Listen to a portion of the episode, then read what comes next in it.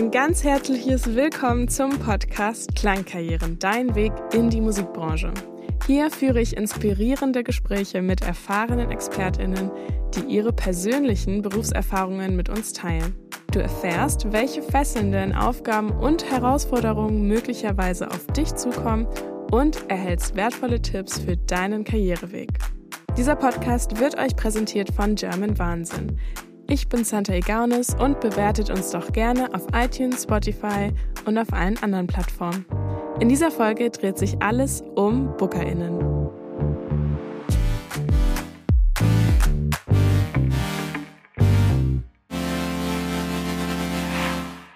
Das Interview hört ihr gleich. Vorher wollte ich aber noch herausfinden, was ihr denn schon so zu dem Beruf wisst. Deshalb habe ich eine Straßenumfrage gestartet. Was machen BookerInnen? Kümmern die sich um die Lektüre in der Bibliothek? Der plant die Tour für die Band, in welche Städte man geht, wo man auftritt, und was für eine Location? Auftritte planen, Hallen buchen. Die Tour, Konzerte, Festivals, wenn das irgendwie geplant ist. Tickets vielleicht auch verwalten. Die steckt hinter der Organisation von so Veranstaltungen vielleicht. Künstler, ähm, die Termine machen und das Organisatorische im ja. Hintergrund, würde ich sagen.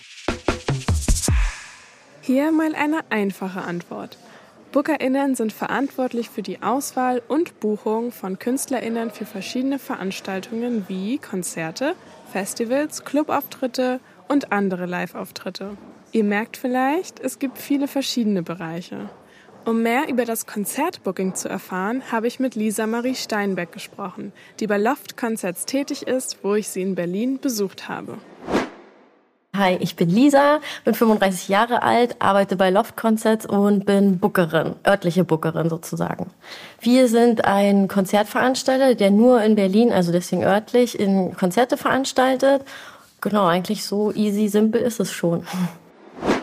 Vor meinem Treffen mit unserem Gast habe ich einen Abstecher in die Schule und die Uni gemacht, um eure wichtigsten Fragen zu sammeln. Die findet ihr übrigens auch in den Show Notes. Was sind denn deine alltäglichen Aufgaben? Also zurzeit habe ich sehr viele große Konzerte, so ab 3000 Leute aufwärts. Genau, stehen gerade sehr viele an. Ähm, wen haben wir denn gerade zum Beispiel? Ähm, Snoop Dogg haben wir zum Beispiel nächstes, äh, nächsten Monat. Auch Wanda. Ähm, genau, und das ist in der Max-Schmeling-Halle. Die sind dann schon fast an die 10.000 äh, Leute dran. Also schon sehr aufregend, vor allem, weil ich halt Snoop Dogg auch schon als Teenie gehört habe. Das ist schon sehr cool, so Oldschool äh, äh, zu veranstalten. Also die alltäglichen Aufgaben sind eigentlich so, dass ähm, wir zuerst Freitermine anfragen, ähm, sozusagen für den Tourveranstalter, der die ganze Tour bucht. Und ähm, die, dann schicke ich die Termine raus, dann wird die Tour sozusagen ähm, festgelegt und ähm, dann wird uns irgendwann der Termin bestätigt, so wie sagen wir mal bei Snoop Dogg. Die reservieren dann erst immer mehrere Termine, dann setzen die ihre Tour zusammen, weiß ich ja nicht, was noch in den anderen Städten frei ist, so, dann geben die uns den, äh, dann bestätigen sie uns irgendwann den Termin und dann ähm, kann es losgehen. Dann geben wir die äh, Veranstaltung in den Vorverkauf, dann werden Tickets angelegt, das macht unser Ticketing dann. Ähm, genau, und dann guckt man halt, wie der Vorverkauf läuft. Unser Marketing macht nebenbei dann natürlich auch noch Plakatierung, Online-Werbung und alles, was dazugehört. Und wir ähm, haben dann erstmal nicht so wirklich die Aufgabe. Wir gucken, wie der Vorverkauf läuft. Dann kann man sich immer noch intern absprechen, wenn es nicht so gut läuft, was machen wir noch. Man kann sich mit einem Tourveranstalter noch absprechen, was soll noch gemacht werden, was machen die. Snoop Dogg war natürlich so eine Veranstaltung, die eigentlich ohne alles lief. Äh, die ist sehr gut gelaufen, die war ausverkauft oder ist ausverkauft. Die wurde letztes Jahr verschoben nochmal. Ähm, genau, und da muss man jetzt nicht so viel machen. Und dann jetzt äh, die letzten vier Wochen, fünf, sechs Wochen, ging es dann los mit der Vorbereitung. Und dann bekommen wir die Rider, das sind sozusagen die ähm, äh, ist ein PDF, wo alles drin steht, was für, die, für den Auftritt gebraucht wird. Technische Sachen, wie die Bühne gebaut werden soll. Da gibt es dann auch einen Catering, Catering Rider, wo dann drin steht, ähm, was die sich natürlich zu essen wünschen, was sie haben wollen, was für extra Sachen. Natürlich Snoop Dogg möchte zum Beispiel, wenn ich aus dem Nähkästchen plauder, da stehen drin in seinem Backstage-Raum alles in schwarz gehalten haben. Sowas halt, genau. Ja, genau. Und die bekommen wir dann alle und dann können wir mit unserem technischen Dienstleister uns dann zusammensetzen, unser technischer Leiter oder Bühnenmeister, der macht sich dann an die technische Aufbearbeitung und ich bin dann halt so die Budgetverwalterin. Also er muss mit mir dann sozusagen dann immer auch absprechen, Lisa, wie viel Budget haben wir zum Beispiel für Catering. Manchmal kann es aber auch sein, dass die alles mitbringen. Also Snoop Dogg, nee, der bringt alles technisch mit, also Bühnenbau und alles bringt er selber mit. Aber Catering muss örtlich gestellt werden. Und das ist dann auch immer von Band zu Band unterschiedlich. Da müssen wir darauf vorbereitet sein und ähm, Genau, also dann bin ich dann da, dann läuft es erstmal mit dem technischen Dienstleister alles und ich bin dann nur mal für Rückfragen da. Und ich bin dann am Tag dann vor Ort und bin dann sozusagen für Fragen, was alles, was Budget angeht, natürlich da. Dann aber auch für die Gästeliste. Von uns kommen dann immer auch die Gästelistenleute. Ähm, bereite das alles vor, Schilder oder irgendwie so und sowieso für den Tourveranstalter auch für Fragen da. Und ich bin dann natürlich auch die, die dann am Abend die Abrechnung macht. Und natürlich schickt man dann immer schon am Tag auch Updates der Kosten rüber oder auch schon Tage vor. Und dann ist, bin ich der Ansprechpartner, wenn es irgendwie, wenn die nicht verstehen, ah, warum ist denn das so teuer, warum ist das so, so und so. Und ich muss dann natürlich dafür Frage und Antwort stehen. Wie sieht dein Arbeitsalltag aus? Ist dein Arbeitsort flexibel? Und wann sind genau deine Arbeitszeiten? Also, ähm, ja, wir haben natürlich unser Büro hier. Dann äh, durch Corona, das war, glaube ich, mit so das einzigst Positive, äh, durften wir jetzt, also dürfen wir auch Homeoffice machen. Deswegen ist es uns jetzt selbst äh, überlassen, ob wir im Büro arbeiten oder im Homeoffice. Und ähm, also es gibt natürlich Leute, die jeden Tag im Büro sind. Ich bin zum Beispiel so eine, ich arbeite, also mittlerweile kann ich fast von zu Hause aus besser arbeiten als im Büro, ähm, bin aber ab und zu oder öfters auch im Büro, gerade wenn eine Show ansteht. Weil man muss Sachen aus dem Büro mitnehmen, ausdrucken, also zur Vorbereitung. Und wenn, oh, wenn wichtige Meetings anstehen, dann bin ich natürlich auch hier. Aber an sich bin ich schon so eher im Homeoffice, so sagen wir mal mindestens drei Tage und so zwei Tage im Büro. Und wir fangen mal um 10 Uhr an. 10 bis 18 Uhr sind so die Zeiten. Und dann ist ja bei uns natürlich der Alltag nicht vorbei, weil dann kommen ja erst die Konzerte. Und dann geht man natürlich ab 18.30 bei ab Kleinkonzerten ist man dann sozusagen beim in der Venue vor Ort. Äh, bei kleinen Konzerten sitzen wir dann noch an der Gästeliste und an der Abendkasse. Das machen wir selber. Wenn wir nicht können, haben wir auch externe Leute, die natürlich mal für uns einspringen. Ähm, genau, ansonsten äh, bei großen Veranstaltungen ist man teilweise auch schon ab morgens vor Ort. Also jetzt am Samstag hatten wir George Ezra in der Mercedes-Benz Arena. Und da war ich dann auch ab 12 Uhr vor Ort, ähm, weil es natürlich alles früher losgeht, weil es halt ähm, natürlich ähm, viel aufwendiger ist. Und ja, genau, aber und dann ist der Tag sozusagen irgendwann in der Nacht um 0 Uhr oder um 1 Uhr vorbei. Also kommt aber auch auf die Größe an. In so kleinen Venues wie Privatclub, so 200 Leute, da ist man dann eigentlich so ab 21.30 Uhr raus. Macht dir deine Arbeit Spaß? Was genau macht dir an deiner Arbeit Spaß? Ich gehe super gerne, also schon vorher, bevor ich den Job gemacht habe, war ich schon super gerne auf Konzerten immer. Und dann kam irgendwann so bei mir, oh, ich möchte das auch unbedingt arbeiten. Ähm, und habe ich tatsächlich dann auch geschafft. Also das ist immer noch so eine, ich habe sozusagen geschafft, meine Leidenschaft zum Beruf zu machen, so cheesy wie es auch klingt. Aber ähm, nee, ist wirklich so.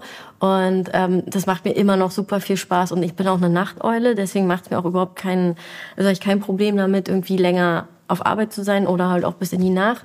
Ähm, genau, und ich habe so viel Spaß daran, die, mit, mit den Leuten zusammenzuarbeiten, mit so vielen Leuten zusammenzuarbeiten, die ja irgendwie alle die gleiche Leidenschaft auch haben. Ähm, das macht mir super viel Spaß, ja. Es lohnt sich, dran zu bleiben, denn es gibt noch viele weitere spannende Einblicke, die auf euch warten. Also würdest du sagen, man muss musikbegeistert sein für deinen Job? Nö, muss man nicht unbedingt, aber ist, glaube ich, schon gut auf jeden Fall, ähm, weil ich glaube, wenn man irgendwann die Leidenschaft nicht mehr hat, dann arbeitet man das nur noch so ab und ich könnte mir auch vorstellen, dass dann, glaube ich, einem das mehr auf den Geist geht, dass man so oft und so lange abends unterwegs ist und arbeiten muss. Ich glaube, wenn man die Leidenschaft hat, dann versteht man das ja auch viel mehr und dann hat man halt auch mehr Spaß dran. Also natürlich, weil wenn ich vor Ort bin, kann ich mir halt die Band auch selber noch angucken. Wenn ich, weil, weil man dann ab und zu warten muss, bis man die Abrechnung machen kann. Währenddessen kann ich halt das Konzert genießen. Und das ist so, nee, also ich glaube schon, Leidenschaft ist schon sehr viel besser, wenn man es dabei hat, ja. Was gefällt dir an deinem Job nicht so? Ähm, so, man muss oftmals nervige Diskussionen führen, gerade was so um Deals und Kosten angeht. Also klar, man versteht ja, dass man irgendwie da halt auch mal drüber sprechen muss, so, aber ja, manche und also gibt solche und solche Leute und da muss man schon oftmals irgendwie nervige und lange Diskussionen drüber führen, wo man so denkt, so, oh Mann, ey, man, oder im Nachhinein denkt man so, hätte auch alles einfacher sein können. So, man muss halt Leuten manchmal auch seine eigene Sichtweise erklären, warum man das jetzt so und so sieht und auch äh, die Kosten vor allem und warum man den und den äh, Deal spielen will, weil natürlich will man ja auch für seine Firma das Beste, sage ich mal. Ähm, Meinst du jetzt mit den TourveranstalterInnen? So? Genau, ähm, genau. Und das ist, glaube ich, ansonsten muss ich ehrlich sagen, habe ich wirklich nicht so viel, wo ich sage, finde ich jetzt richtig doof. Woran sollte man denn gut sein in deinem Job? Also was, hast, was kannst du gut, was du in deinem Job gebrauchen kannst? Also was mir da mal als erstes einfällt, ist wirklich, man muss strukturiert sein. Weil man hat ja gleichzeitig so viele Konzerte auf dem Tisch und dann muss man halt eine gewisse Struktur haben. Und es sind ja auch so viele Aufgaben gleichzeitig. Aber es passiert ja nicht alles gleichzeitig die eine Aufgabe, sondern das passiert den Tag, den Tag, den Tag. Und ähm, also braucht man wirklich eine super gute Struktur, dass man auch nicht Sachen vergisst. Und ob man sich jetzt eine Excel-Liste und mit Häkchen macht, kann ja jeder selber für sich äh, so machen. Aber ähm, ja, das ist auf jeden Fall Grundvoraussetzung. Man sollte sozial kompetent und kommunikativ sein, weil man natürlich sehr, sehr viel Kontakt zu sehr viel verschiedenen Menschen hat. Man muss äh, häufig telefonieren und sozial kompetent natürlich auch, weil man ja immer mit den gleichen Leuten zusammenarbeitet. Ist ja nicht so wie bei einer Hochzeit zum Beispiel, dass man da irgendwie ein Pärchen hat und dann hat man das abgehakt, dann sieht man die Leute nie wieder. Gerade auch mit der Touragentur, das sind ja immer die gleichen Leute, mit denen man jahrelang zusammenarbeitet. Deswegen, das ist auf jeden Fall sehr wichtig und ähm, genau, ja, also Wann wusstest du, dass du das werden willst, was du jetzt machst? Und wie kam es dazu? Und warum hast du dich für die Musikbranche entschieden? Das ist tatsächlich ähm, bei mir in der 12. Klasse gewesen. Da habe ich in den Sommerferien eine, ähm, ein Praktikum gemacht. Oder zwei Praktika, sogar einmal bei der Arena Berlin und im Admiralspalast. Da wurde der gerade neu eröffnet. Und ähm, was musstest du da machen? Ähm, ich war, glaube ich, beim Admiralspalast war ich so in der Presseabteilung und das war dann halt, da wurde die, die drei Groschen Oper aufgeführt mit Campino und ähm, da waren wir sozusagen für die Pressearbeit zuständig und halt auch so ein bisschen organisatorisches. Dann habe ich so die erste Luft geschnuppert, dann war es halt wie so Premiere dafür. Und in der Arena, ich glaube, da gab es noch diese Popcom, das war so eine Messe. So richtig kann ich mich auch nicht mehr erinnern. Aber auf jeden Fall habe ich da halt so die erste Luft geschnuppert und ich fand das so super. Also hat mir so Spaß gemacht. Und ich denn so. Was genau hat dir so Spaß gemacht? Ich glaube halt dieses ganze Organisatorische und ähm, diese Arbeit mit den Menschen und halt auch so, dass man ja auf was hinarbeitet und dann halt die Leute davon begeistert sind. So ist ja beim Konzert genauso. Und äh, ich wollte jetzt nie wirklich eine Band gründen oder so. Ich, war, ich wusste schon immer, ich möchte im Hintergrund arbeiten. So, also ich weiß ich, manche sind ja immer so, dass sie sagen, ich möchte berühmt werden oder keine Ahnung. Und bei mir war schon immer so dieses im Hintergrund sein, wie das alles funktioniert, dass man halt im Team zusammenarbeitet und dass dann sowas Tolles bei rauskommt. Aber halt für die Musikbranche. Genau. Und ähm, da wusste ich dann halt, okay, ich will Veranstaltungskauffrau werden. Ähm, genau, also wusste halt schon genau, weil bei der, bei der ich das Praktikum gemacht habe, die hatte halt auch diese Ausbildung gemacht.